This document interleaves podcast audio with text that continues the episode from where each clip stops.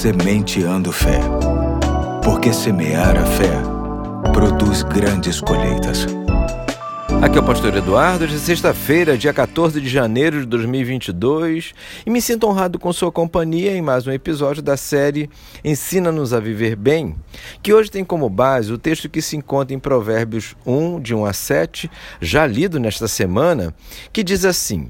Estes são os provérbios de Salomão, filho de Davi, rei de Israel. Eles ajudarão a experimentar a sabedoria e a disciplina a compreender as palavras que dão entendimento, a viver com disciplina e sensatez, fazendo o que é justo, direito e correto. Ajudarão a dar prudência aos inexperientes e conhecimento e bom senso aos jovens. Se o sábio der ouvidos, aumentará seu conhecimento, e quem tem discernimento obterá orientação para compreender provérbios e parábolas, ditados e enigmas dos sábios. O temor do Senhor é o princípio do conhecimento, mas os insensatos desprezam a sabedoria e a disciplina.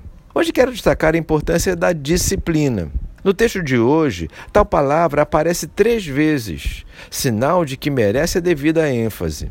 Disciplina sinaliza respeito, obediência, submissão, organização e disposição.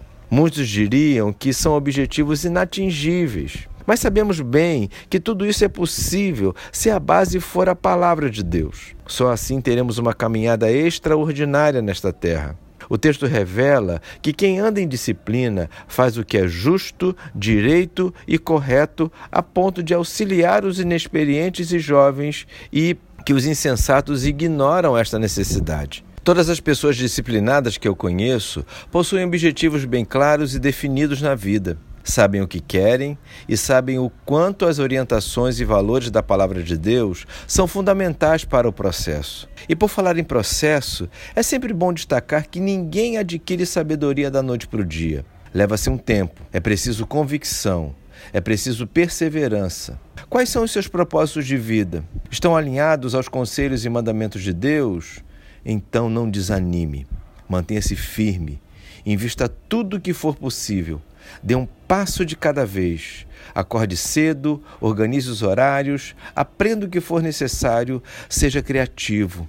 Só não deixe de incluir nisso tudo a oração e a leitura da Bíblia. Vamos orar por isso? Senhor Deus, nos ajude a montarmos uma agenda que nos permita uma vida regrada e com objetivos e alvos bem definidos. Sabemos que só assim seremos disciplinados e honraremos o seu nome. Te pedimos em nome de Jesus. Amém. Hoje fico por aqui e até amanhã, se Deus quiser.